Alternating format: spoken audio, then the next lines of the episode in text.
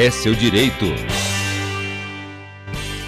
Diante da onda de indignação com os insultos racistas proferidos contra o jogador Vinícius Júnior em um jogo na Espanha no último domingo, a polícia espanhola deteve nesta terça-feira sete pessoas suspeitas de crime de injúria racial e ódio contra o brasileiro. A gente lembra que aqui no país, em janeiro deste ano, o crime de injúria racial passou a ser equiparado ao de racismo. Com isso, a pena tornou-se mais severa, com reclusão de 2 a 5 anos, além de multa, e não cabe mais fiança. Este crime também é imprescritível. Mas e como denunciar os casos dessa natureza? Sobre esse assunto, nós conversamos agora com Denis Denilto, coordenador de articulação de políticas públicas para a igualdade racial, povos e comunidades tradicionais da Secretaria da Mulher e da Igualdade Racial. Seja bem-vindo ao Jornal da Educativa, Denis. Boa tarde, bom dia, né? bom dia a todos. É, é difícil mesmo quando nós tratamos uma sociedade que se diz equânime, justa e que tem como preceito a democracia, você vê crimes dessa natureza ainda acontecendo no século XXI, principalmente quando se trata da questão europeia. Uhum. E Denis, para começar a nossa entrevista, né, nós gostaríamos que você esclarecesse aos nossos ouvintes o que, que é a discriminação racial. Evidente que é, todo mundo, né, né brasileiro, brasileira, sabe exatamente quando se discrimina alguém, quando você menospreza, quando você é, impede que essa pessoa ter, fere a sua dignidade, isso nós chamamos de discriminação racial, em detrimento da sua origem, da sua cor, da sua etnia.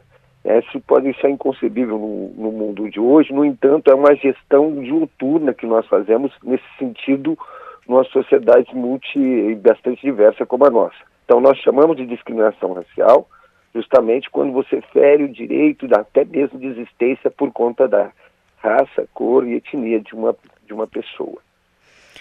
E, infelizmente, algumas pessoas não sabem ainda, né, Denis, como fazer essa denúncia. Então, eu gostaria que o senhor explicasse para a gente, né, como recorrer, a quem recorrer, de que forma denunciar.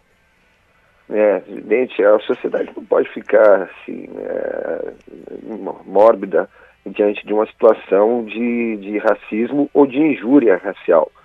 Né? Ou seja, é, os canais de denúncia, a pessoa tem que, de qualquer forma, buscar a, a, a polícia, de qualquer forma, buscar um, um boletim de ocorrência na delegacia é, da Polícia Civil, que é o meio mais é, é, garantido e eficiente para que haja de imediato a ação do órgão necessário, o órgão que defende, o órgão que faz a mediação e enfim, que vai fazer a reclusão no caso de injúria racial do indivíduo que está cometendo o crime. O primeiro ato é o boletim de ocorrência. Essa é a denúncia efetiva para o caso de injúria racial e racismo. Uhum. E, e Denis, o cidadão que presencia um crime né, de injúria pode também denunciar ou essa denúncia ela é restrita à vítima? Exatamente isso, não é restrito à vítima. Qualquer pessoa, qualquer cidadão que está prevendo e viu e, e, e esteve é, participando né, dentro de, de, uma situação em que a, o, um cidadão está sofrendo um crime de racismo, pode denunciar, pode pegar o seu telefone, discar 190, 181, discar os, os, os é, 100 para poder fazer a denúncia imediata de quem do agressor. Vamos reforçar então, né, Denis, quais são né, as punições previstas para o crime de racismo? Sim, é, hoje com, com o advento da, do aperfeiçoamento da lei da 7.716, que agora tem também a 14.532, nós temos então a pena que antes era de 1 a 3 anos a, por injuriar alguém, ou seja, ofendendo a dignidade a, por questão da raça e cor, passa agora uma pena de reclusão de 2 a 5 anos. E isso, para além do, de qualquer tipo de espaço, adentrando também esses espaços culturais, esportivos, o um negócio se agrava para dois a cinco anos de reclusão. Uhum. E, e, qual que é o trabalho né, dessa nova secretaria no combate ao racismo e também para as pessoas que de forma igualitária tenham acesso a esses, aos mesmos direitos?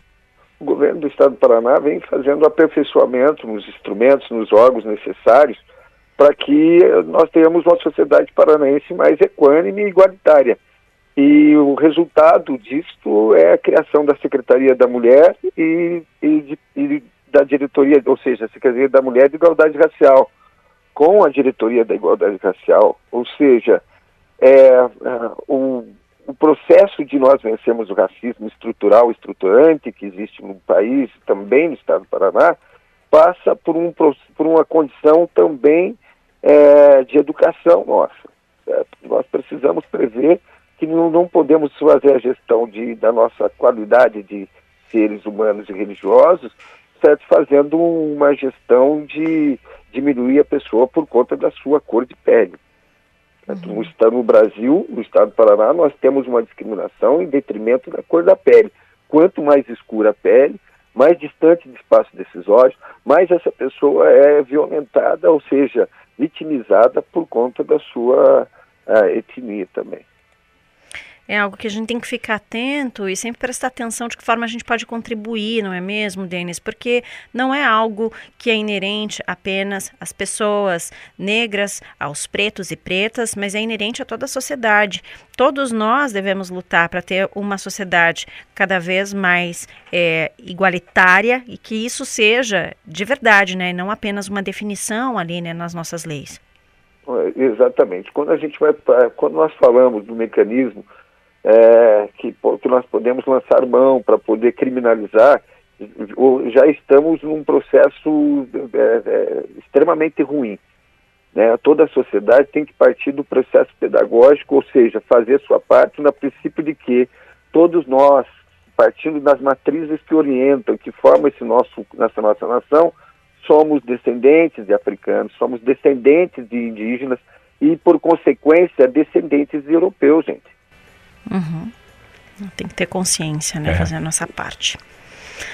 Denis, muito obrigada pela sua participação aqui no Jornal da Educativa e a gente deseja que você volte a conversar com a gente, mas com iniciativas e casos positivos e não com casos tão tristes, né, que a gente registra aí, né, que a gente registrou como caso da discriminação contra o jogador Vinícius Júnior. Muito obrigada. Obrigado, bom dia a todos. Nós conversamos com Denis Denilto, coordenador de articulação de políticas públicas para igualdade racial, povos e comunidades tradicionais da Secretaria da Mulher e Igualdade Racial.